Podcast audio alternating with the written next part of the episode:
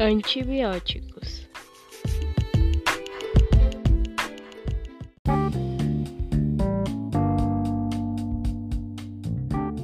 Definição: Os antibióticos são compostos naturais ou sintéticos, capazes de inibir o crescimento ou causar a morte de fungos ou bactérias.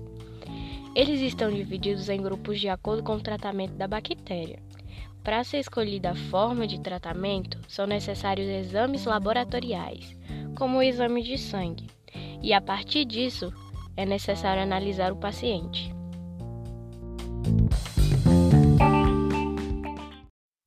Antibióticos naturais ou sem sintéticos. Lactâmicos é a primeira classe de produtos naturais com uma eficácia excelente de tratamento de atividade antibacteriana, como por exemplo penicilinas ou oxapeninas. Tetraciclinas são antibióticos bastante eficazes contra bactérias aeróbicas e anaeróbicas, como por exemplo clortetraxiclina e tigeciclina.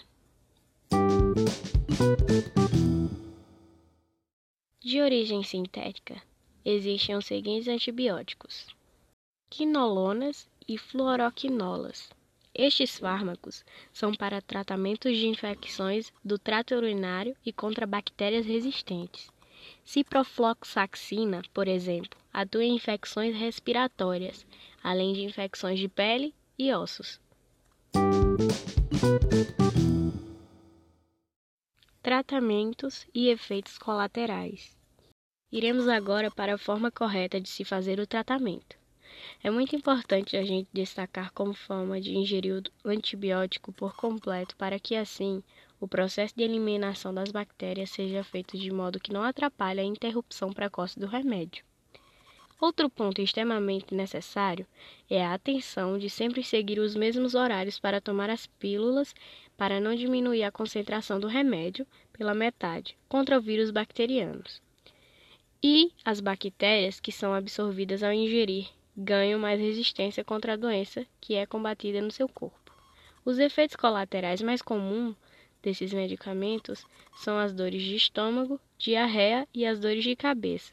Vale a pena avisar que não serão em todos os casos que podem acontecer isso.